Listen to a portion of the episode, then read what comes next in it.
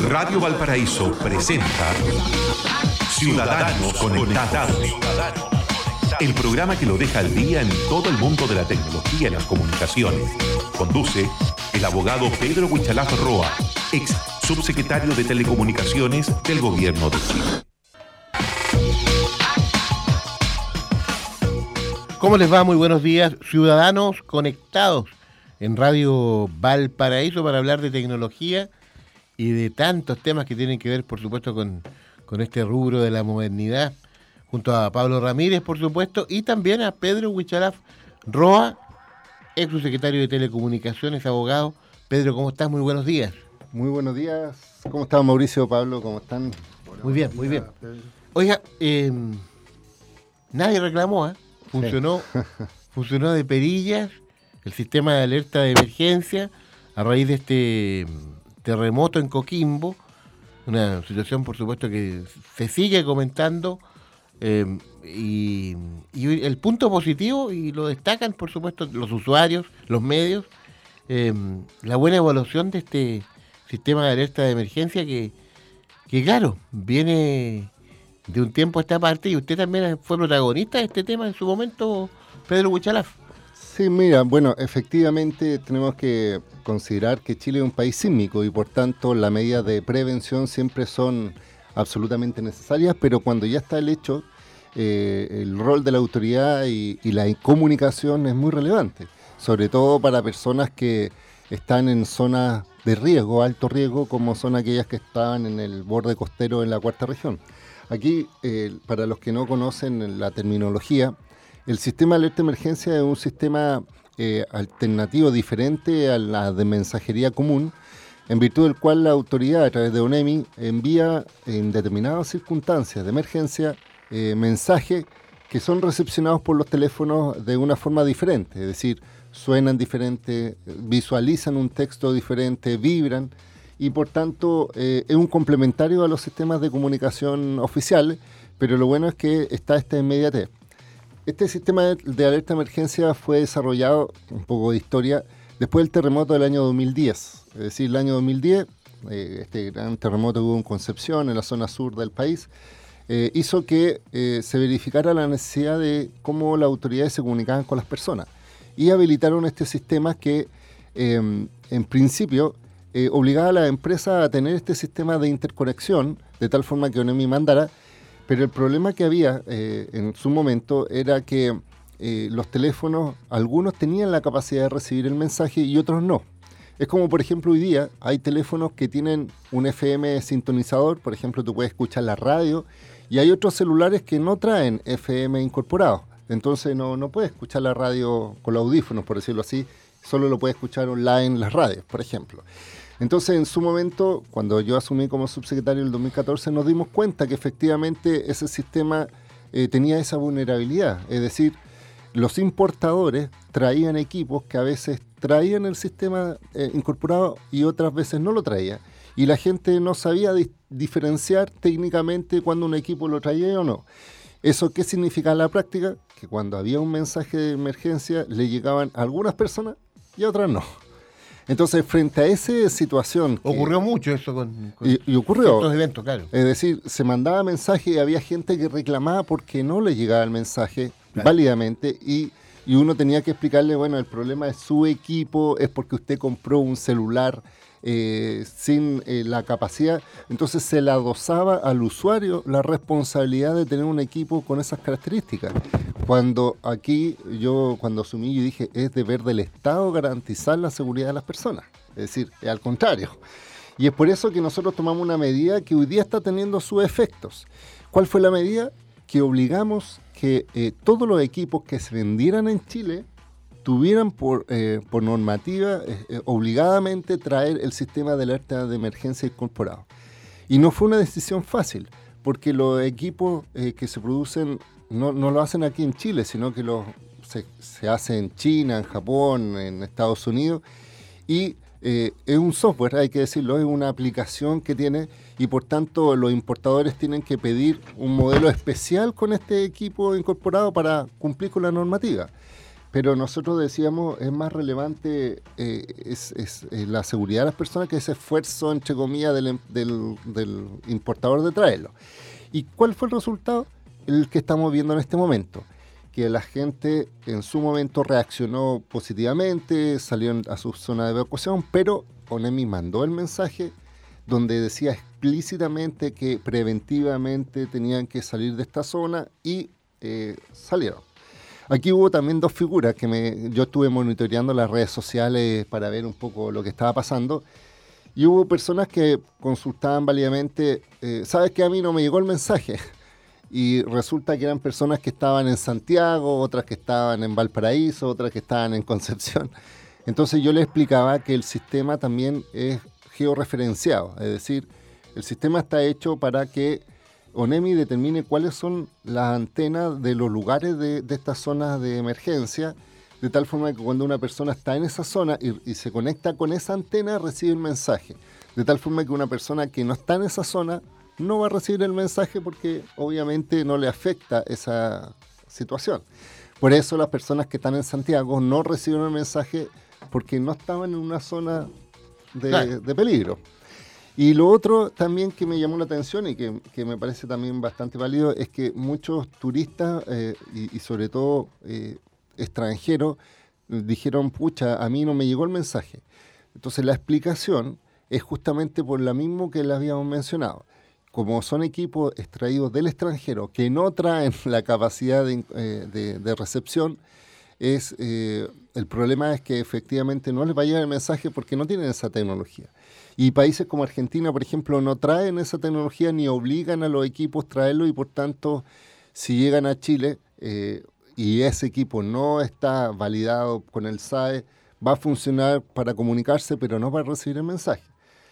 Entonces, eh, eh, por eso yo le decía que aquí las políticas públicas tienen que ser prioritarias en protección de los ciudadanos, pero esta es una medida complementaria. Por eso, además del mensaje de emergencia, hay que hacer caso a, a las alarmas, a, bomberos, carabineros, a, las policías.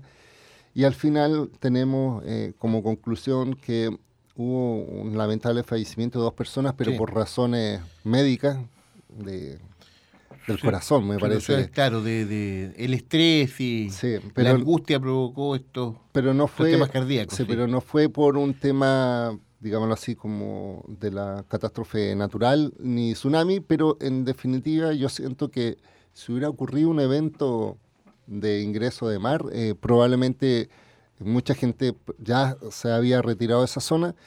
Así que yo creo que esto es una clara manifestación de cómo la tecnología puede servir para los sistemas de emergencia, pero también tiene que haber una clara definición de políticas públicas que vayan orientados a eso y no se lo dejen al mercado. Es decir, si lo hubiéramos seguido con esta idea de que el mercado trajera equipos más baratos porque no traían el SAE o que le dejaran la responsabilidad a las personas de comprar un equipo sin saber los conocimientos técnicos, al final eh, es más perjudicial. Y yo siento que en definitiva eh, los hechos están demostrando que la decisión fue acertada. Los hechos hablan por sí solos. Pedro Huichalaf Roa, abogado, ex subsecretario de Telecomunicaciones, acá nos acompaña en Ciudadanos Conectados a través de, de Radio Valparaíso.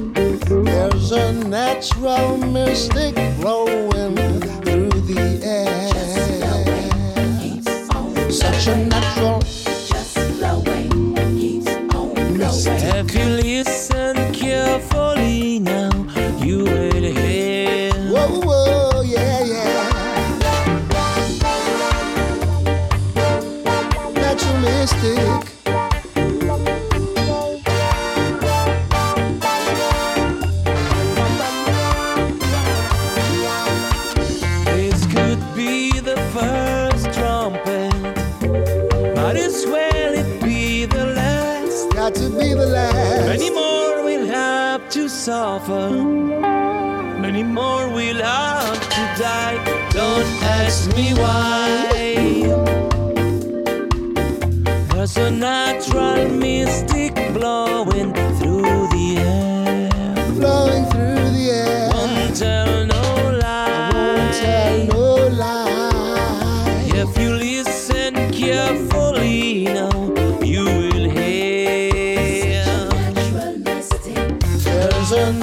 natural mystic growing through the air. Such a natural mystic. Natural, natural mystic, yeah, yeah. Such a natural mystic. blow, blow, blow. Blowing through the air,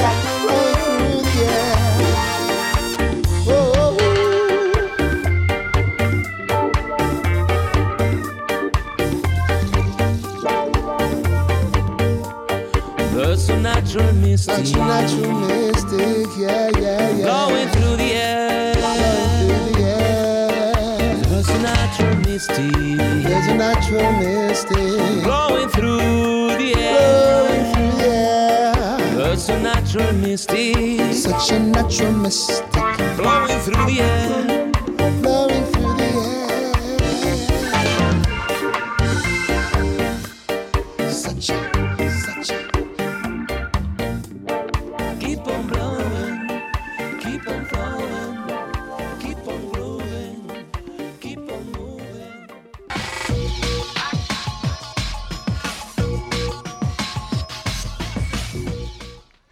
Ciudadanos conectados a través de Radio Valparaíso con Pedro Huichalaf, abogado, ex subsecretario de Telecomunicaciones.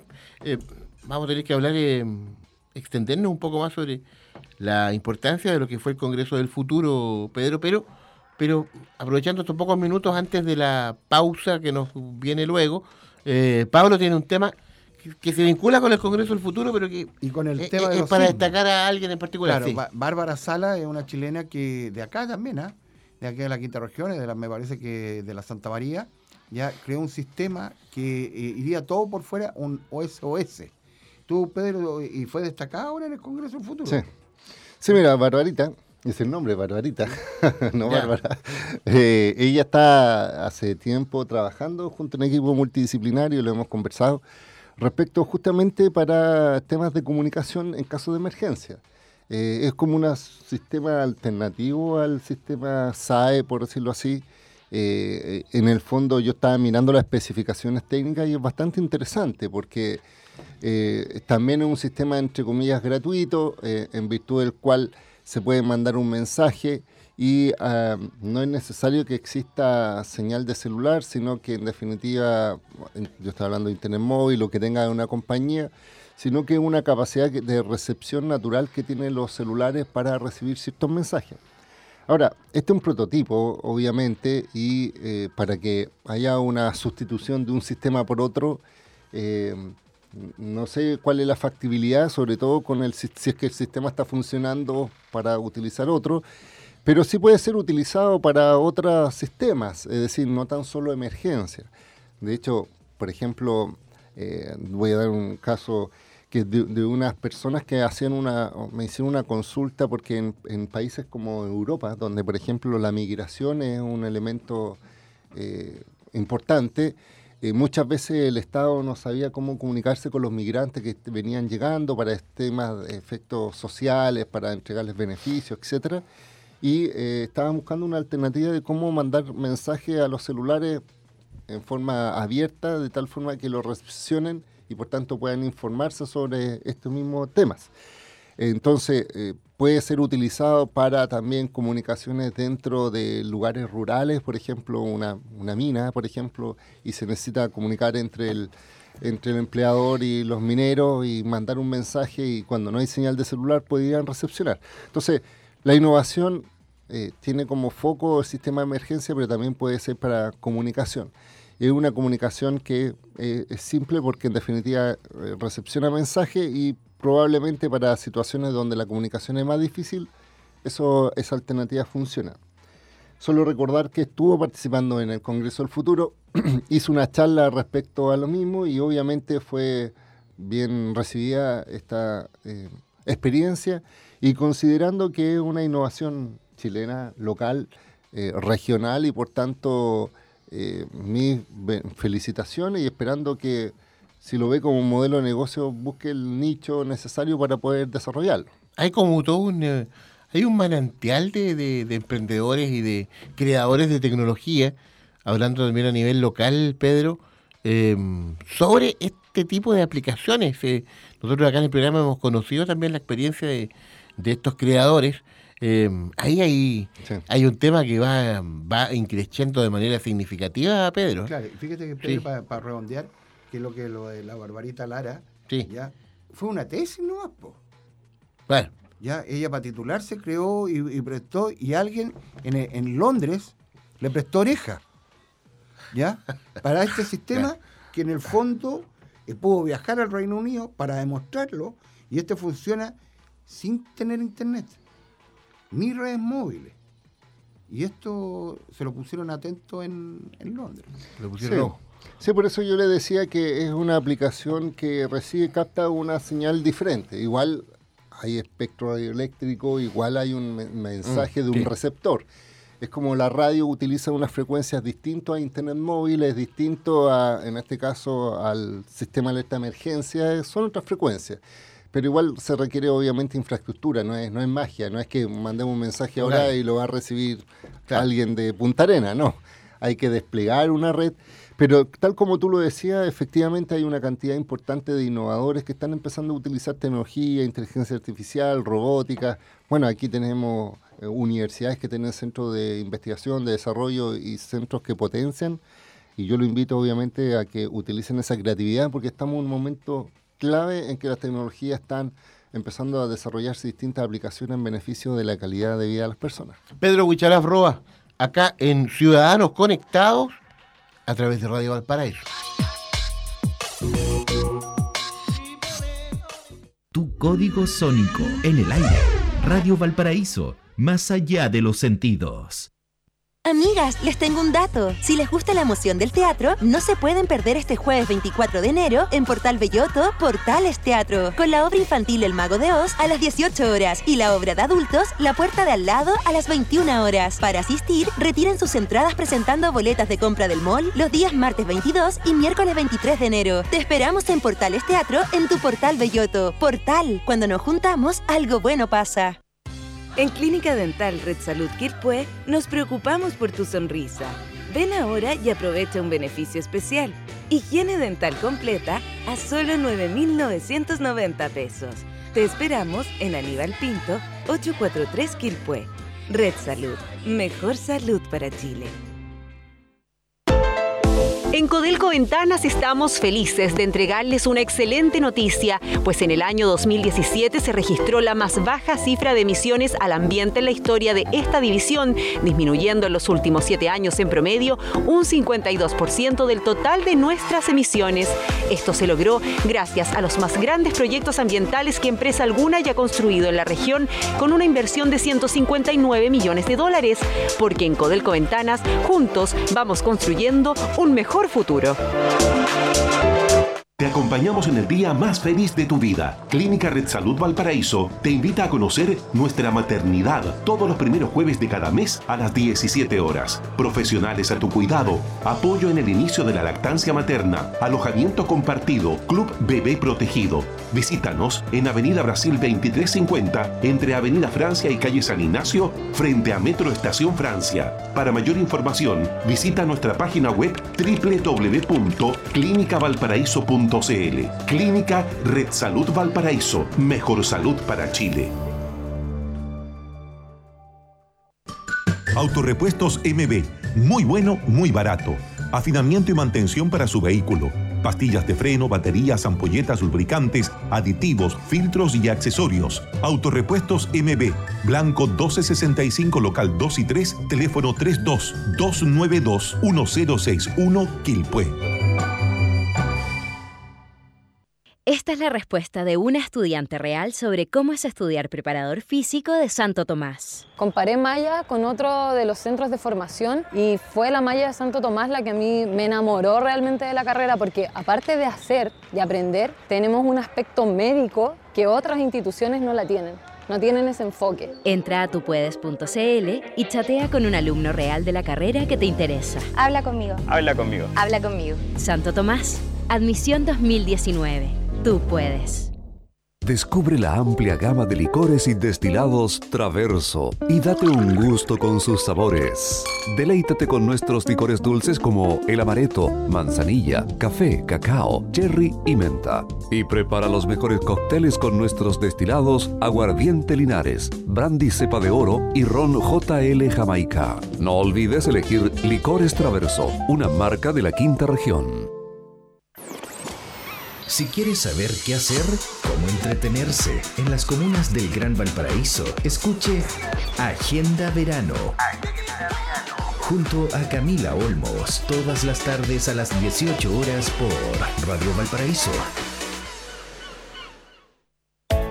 Para que el emprendimiento tenga un buen sustento, se requieren buenas decisiones. La radio es el medio de comunicación más creíble del país y la fuente inagotable de nuevas ideas. En Radio Valparaíso queremos apoyar tu negocio y emprendimiento. Publicita con nosotros. Entra a www.radiovalparaíso.cl o llámanos al 44 202 0082 y consulta las distintas alternativas. Haz de tu negocio el mejor emprendimiento con nosotros en Radio Valparaíso. Son las 11 de la mañana con 30 minutos. El poder de los que saben escuchar. La banda sonora para tu imaginación. Radio Valparaíso está presentando Ciudadanos Conectados. Conduce el abogado Pedro Huichalaf Roa, ex subsecretario de Telecomunicaciones del Gobierno de Chile.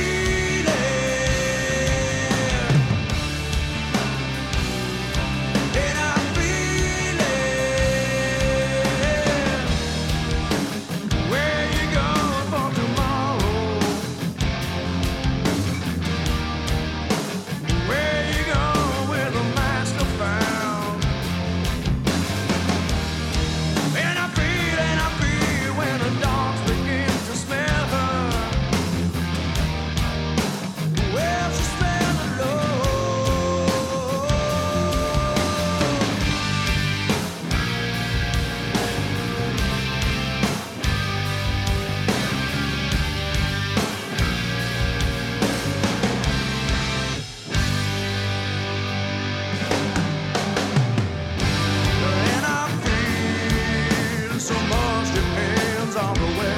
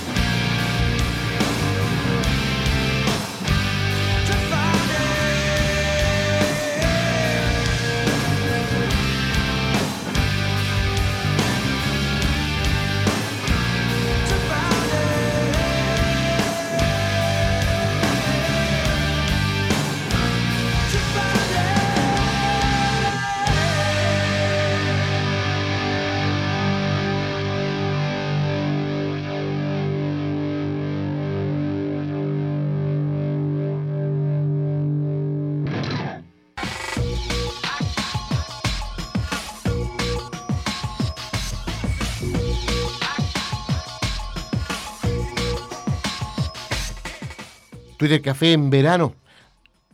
Ya pasó ya, pues. Ahora estamos en Ciudadanos Conectados, Radio Valparaíso, junto a Pedro Huichalaf Roa, hablando de los temas tecnológicos, los que nos eh, preocupan. Oiga, ¿cómo nunca, Pedro Huichalaf, se dio una cobertura amplísima a todo lo que es el Congreso del Futuro? Temas muy entretenidos, muy profundos, muy comentados, eh, muy difundidos. Eh, uno como está acá dentro de las fronteras de Chile, a veces piensa que a lo mejor le ponen mucho color a algunos comunicadores, ¿eh? pero, pero en realidad eh, da la impresión de que, de que con este tipo de actividades nos posicionamos, a lo menos dentro de Latinoamérica, Pedro, eh, en una situación bastante privilegiada en lo que es al, al conocimiento, difusión, tratamiento de los temas tecnológicos. Pedro Huichalaf. Sí, mira, efectivamente terminó la semana del Congreso del Futuro, que eh, se extendió de lunes a viernes presencial ahí en el ex Congreso y después sábado y domingo también hubo otras charlas, incluyendo eh, una relacionada con los niños que estuvieron ahí, incluso la presencia del ministro, el nuevo ministro de Ciencia y Tecnología que hizo un experimento en vivo. Y la verdad es que eh, hay que mencionar que este Congreso es reconocido no tan solo un poco por las personas que participan, sino que por los exponentes. Estamos hablando de premios Nobel, o sea, reunió a cuatro premios Nobel acá en Chile. Y, y de hecho hay una cosa no menor que yo creo que es importante recalcarlo, que eh, no se les paga a los invitados. Es decir, el Congreso Solo no... la invitación, Sí. el, el alojamiento, claro. Sí, o sea, la Ah. logística, pero no hay pago por eh, traerlos. Entonces, estamos hablando incluso de científicos que están interesados en, en algo ba- tan básico como compartir su conocimiento en un espacio donde tú puedes ir gratuitamente. Incluso lo puedes ver en eh, por, por internet, lo podías ver en el canal de BTR o DirecTV. Y la verdad es que yo estaba mirando los números, porque de hecho ya se estaban haciendo una, una conclusión y decía que hubo más de 80.000 personas mirando simultáneamente, o como en este caso eh, las transmisiones. Hubo un pro- eh, decían casi 40.000 personas que estuvieron en, Online. eh, sí, pero 40.000 personas que estuvieron en los eventos en total participando en vivo, es decir, personas que estuvieron ahí presentes. Entonces estamos hablando de que incluso los mismos expositores eh, reconocían de que este es uno de los encuentros de ciencia y tecnología más importantes de, de Iberoamérica, de Latinoamérica, mejor dicho. Eh, entonces un referente para la región. Estamos en una octava eh, sesión, estamos hablando del octavo congreso. Y si uno ve la evolución, al principio eran dos días, después eran tres, después aumentó a cuatro. Y de ¿Te hecho ya... Pedro, la cantidad de Mm. asistentes que había? O sea, los dos días se hacía acá en el Congreso de Valparaíso. Sí, pues Y entonces... La cantidad de participantes, uno decía, oye, ¿hasta dónde uno irá a llegar? ¿Será tanto? Entonces, efectivamente, yo creo que, y de hecho, el gran impulsado, o sea, el- quien, quien tomó la iniciativa de esto y lo han reconocido, a pesar de las diferencias políticas, es el senador Guido Iriardi. O sea, de hecho, él fue, es el presidente actual del Congreso del Futuro en- como comisión en el Senado, que participan otros senadores, está Chaguán, está Carolina Goy, existen otros más que están participando. Pero lo, ¿qué es lo relevante? Lo relevante es que este tipo de conversación, eh, estamos hablando de, que, la, que la lógica era pensar en qué tipo de especie queremos ser, eh, sale tan solo del aula universitaria, eh, tiene una tendencia más ciudadana y además, eh, como está en internet, cualquiera puede seguir viendo las charlas, aunque no estuvo presente, puede volver a, a escucharlas. Y eh, ya están pensando en cómo va a ser el próximo año, el- en enero del 2019, 2020, perdón. 20, claro. Eh, porque en definitiva ya están pensando en probablemente en espacios donde congregue más cantidad de personas abiertas, porque yo veía, yo, mira, yo vivo muy cerca, ah, o sea, vivo aquí en Valparaíso, en Viña, perdón, pero también en Santiago, y yo estaba cerca del ex congreso donde estaba y había fila de personas tratando de entrar a una de las charlas más importantes que era, que fue más controversial, que este el hijo de Darwin, como se le denomina, Richard Dixon, y él de hecho estuvo con Mat- el periodista Mataluna, Mataluna, Matamala, perdón. Matamala, Eh, también yo estuve presente en un lanzamiento en una universidad de un centro de innovación y bioquímica y, y fue una de estas panelistas a abrir eso. Entonces, no tan solo los expositores vienen al Congreso del Futuro, sino que además potencian otros encuentros de universidades paralelas. Entonces, esto es un ecosistema virtuoso, porque no tan solo se beneficia el Congreso, sino que también universidades y otros centros que eh, tienen a su disposición, entre comillas, a personas que son muy difícil acceso por la nacionalidad donde están y además porque en definitiva son verdaderos rockstar de ciencia y tecnología. Entonces, traer un premio Nobel, tener un premio Nobel es- ya es complicado y tener cuatro o cinco simultáneamente es algo que solo el Congreso del Futuro está realizando y por tanto mis felicitaciones. Eh, la experiencia fue muy positiva, no hubo mayor problema. Hubo participación desde el presidente de la República, que fue la inauguración, hasta parlamentarios, eh, científicos, chilenos, extranjeros. Así que yo creo que al final los que ganamos somos todos los que tenemos la posibilidad de escuchar y analizar y un poco reflexionar de temas controversiales. Eh, otros que no son tanto y otros que, por ejemplo, estaba escuchando al profesor que decía que él estaría feliz si la Iglesia Católica desapareciera. Y él era muy, eh, eh, muy pro ateo. Entonces, incluso hay conceptos valóricos que uno puede discutir. Siempre es bueno escuchar y obviamente cada uno mantendrá su posición, pero que ese nivel de discusión científico, estamos hablando de algo con personas que, que tienen experiencia a nivel mundial, es, es relevante. Tema relevante, por supuesto. eh, se pueden seguir escuchando. Te están a- la- las charlas están ahí en congresodelfuturo.cl. Sí, efectivamente están las charlas. eh, yo invito a que vuelvan a escuchar a aquellas que no pudieron estar. eh, de repente hay eh, títulos bastante rimbombantes que de repente uno puede pensar que son muy complicados, pero eh, no lo son. Y además eh, casi todas las que están en inglés están traducidas simultáneamente, entonces por tanto que más llamó la no atención fue la de este viernes, ¿ah? que nos, no, una de las ¿cómo se llama? expositoras dijo que todos éramos casi Terminator, Sí. Sí. ¿ya? Y era porque hizo levantar los celulares a la gente, dijo, ¿quién tiene celular inteligente? Le levántalo. Desde el momento ya ustedes son Cyberborg. Sí. ¿ya? Y ahí partió la historia de la conversación de cómo ha ido acercando. Ella hablaba de que hasta el plátano el día de mañana que se vence en el refrigerador te va a avisar el celular. Y eso ya está, la tecnología ya existe ya. El, el vencimiento de los celulares, de los, ¿cómo se llama? De los yogur, el vencimiento de la leche, la carne, ya eso existe y ya está en Chile ya. Según tal como tú dices, había una- un concepto que es la, la de la casa sustentable, en virtud del cual eh, los dispositivos van a tomar decisiones. De hecho, esa es una de, de las discusiones que había respecto de que mm, la inteligencia artificial está haciendo de que en el fondo tú ya deje a, a- a una, a- una entidad, un algoritmo que tome decisiones hogareñas, por ejemplo, comprar ciertos productos, cambiar los vencidos. El otro día estaba mirando un, bueno, ya existen estas aspiradoras que tienen sensores de, en el aire y si ve una cantidad de polvo superior al permitido empieza automáticamente a limpiar ella misma sola.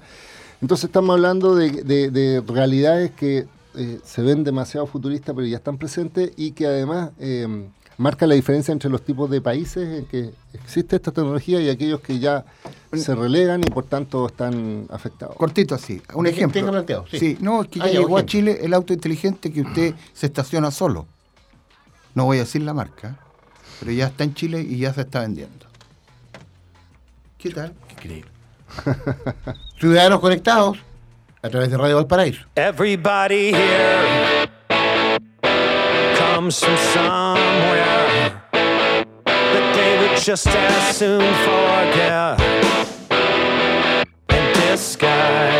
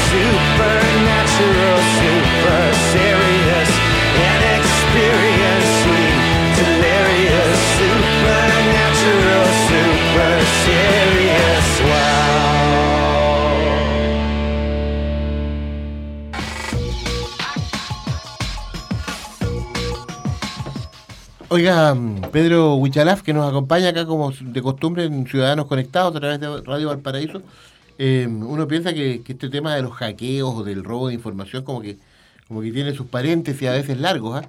Eh, hablábamos mucho el año pasado, en fin, bueno, todo lo que pasó con el sistema bancario financiero, pero hay una información, Pedro, de un eh, de un robo, pero masivo a nivel mundial, de, de correos electrónicos, eh, que hasta con la contraseña. Eh, oiga, por favor, trate de orientarnos, explicarnos eso de, eh, la inseguridad, por supuesto, que, que nos asusta a todos, pues, Pedro. Sí, mira, efectivamente eh, eh, se dio a conocer una información que, que en el fondo es como la, la mayor cantidad de cantidad de información de correos con contraseñas que estaban disponibles en sitios de internet eh, y se venden, estamos hablando en sitios oscuros, en sitios de Los sitios negros. en los sitios negros eh, y, y lo que llama la atención es la cantidad de, de- información. Estaban hablando más de, 700, de 773 millones de cuentas y de, de contraseñas que estaban eh, acumulados. Y esta acumulación eh, era por hackeo de distintos sitios, es decir, eh, este, este- es- quien, quien empezó a guardar esta información accedía a determinadas plataformas eh, grandes, otras plataformas medianas, extraía esa información y la guardaba. Entonces al final empezó a, acumular una cantidad y al final él tenía a disposición estos 773 millones de usuarios y de contraseñas. Y esto es solo texto, estamos hablando de que era nombre de usuario y contraseña y de hecho estaba puesto en internet y la base de datos, es decir, la suma de todo esto era más de 87 gigas de información. O sea, estamos hablando, imagínense, de un disco duro completo lleno de información de solo nombres de usuario y contraseña. Entonces, eh, ¿por qué esto es relevante demostrar el poder de recopilar esta información, de sistematizar, de cruzarlo? Muchas veces, por ejemplo, hay- habían eh, los hackers utilizan esto para verificar, por ejemplo, si tienen algún nombre, por ejemplo, imagínate una cuenta antigua tuya de algún Mm. servicio, probablemente la gente siempre usa la misma contraseña y el mismo correo como nombre de usuario y contraseña en distintas plataformas. Es decir, tu cuenta de Facebook, probablemente la contraseña sea la misma de Twitter Mm. o la misma, no sé, de tu correo electrónico. Entonces, teniendo algunos de esos, estos hackers prueban en otras plataformas eh, si es que tú mantienes esta lógica de, de correo y contraseña y probablemente muchas veces acceden a tus cuentas sin que te des cuenta y eh, extraen información o mantienen esa información como valiosa porque en definitiva la ponen a la venta y lo pueden comprar. Entonces, ¿qué es lo que llamó la atención en esta filtración? Es darse cuenta que existe una base de datos de con esa cantidad 773 millones de nombres de usuario y contraseñas y que estaban disponibles a la venta y que incluso eh, después empezó a socializarse, es decir, hay muchas plataformas donde sin gran esfuerzo uno lo puede buscar y encontrar. Yo te lo digo personalmente, yo, yo participo en un grupo de, de ciberseguridad y uno de los, eh, de los usuarios compartió esa base de datos. Dijo, mira, esto para fines eh, de estudio, no para fines de obtención de información. No era mi intención sacar eso, pero al final eh, eso, eso demuestra cómo existe esa gran cantidad, uno, uno empieza a reflexionar. esos sitios de los cuales se sacaron la información no tenían las medidas de seguridad correspondientes, Además, uno como usuario dice, pucha, eso, eso me llama más a tener precaución a qué sitio me suscribo y a cuáles no. Le digo, por ejemplo, un ejemplo.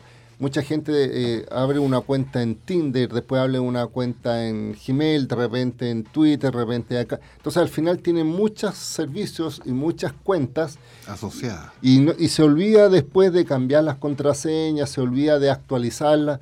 Y incluso hoy día hay, hay sitios de juego debo, mira, yo, yo, yo como sentí esto también personalmente, porque me di cuenta que mi carpeta de spam, por ejemplo, empezó a recibir mayor cantidad de información spam, por decirlo así, eh, eh, repentinamente después de esta filtración. Entonces, muchas empresas de marketing al final no le interesaba la contraseña, sino que le interesaba el correo electrónico.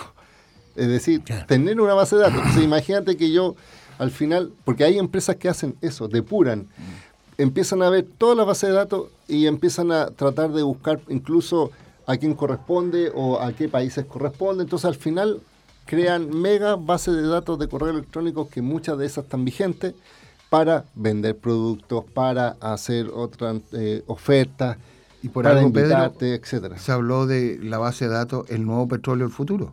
Sí. Y, eso es, y, eso es, plata. Y mira, y, yo tengo uh, información de una empresa en que empezó a analizar, por ejemplo, las contraseñas para empezar a saber, eh, por ejemplo, tendencia de las contraseñas. Entonces decía que siempre eh, siguen las malas prácticas de que las contraseñas de 1, 2, 3, 4, 5, 6, 7, 8, 9. Después empezaron a darse cuenta que habían contraseñas de fecha de nacimiento. O sea, empiezas a sacar perfiles, perfiles de cómo la gente incluso hace sus contraseñas sin necesidad de utilizarla para acceder a los servicios. Entonces, imagínate la cantidad de información que tú, eh, o sea, de, datos que puedes sacar eh, eh, en base a esta base de datos, por decirlo así. Y también tú dices cuáles son los nombres de dominios, por ejemplo, más utilizados en los correos. Hay otra de dónde provienen las fuentes, es decir, de dónde sacaron la información. Entonces hay sitios de plataforma de juegos, hay otros de sitios de citas, otros de correo electrónico. Entonces, esto da para un análisis mayor y yo te los digo, ya no es importante tanto el correo ni la contraseña para obtener información de ti, sino que al final la suma de todos estos elementos te permiten sacar esa conclusión. Oye, eh, aquí hay cifras respecto de lo que tú hablas. 773 millones de emails cuentas de correo electrónico. Y password. 2.700 millones de datos relativos a estas cuentas. Eh, en fin. Eh, y 1.160 millones de combinaciones posibles entre estos datos. Eh, ha sido denominada como la colección número uno ah, en estos momentos en el mundo del hacker. Sí, por, por, por la, por, porque esta información al final es valiosa, son datos más que, insisto, saber tu contraseña y tu correo para entrar a tu correo a revisar tus cosas, es más importante el valor de la información que se puede extraer de esa gran base de datos ilegal, por tanto, ciudadanos, ciudadanos conectados, Radio Valparaíso. Nos dejó tiritones, ciudadanos este conectados. tremendo tema, reflexión, cuide sus cuentas, cambie la contraseña. Sí. sí y las cuentas que no Hay una propaganda en la tele. Por año, ¿Y se dio cuenta de la propaganda de la tele de un banco? Que nunca entrega información privilegiada. Pedro Huichalaf, sus señas, ya nos vamos. Arroba Huichalaf en Twitter, Huichalaf en, en Facebook y www.huichalaf.cl en internet. Pedro Huichalaf, que esté muy bien, gracias por acompañarnos los lunes acá en Radio Valparaíso. Hasta pronto. Hasta luego. Chao, chao. Nos vamos. Ciudadanos Conectados vuelve el próximo lunes. Y gracias por la sintonía. Un abrazo grande. Siga en sintonía de Radio Valparaíso. Radio Valparaíso presentó Ciudadanos, Conectados, el programa que lo deja al día en todo el mundo de la tecnología y las comunicaciones. Conduce el abogado Pedro Huichalaf Roa, ex subsecretario de Telecomunicaciones del Gobierno de Chile.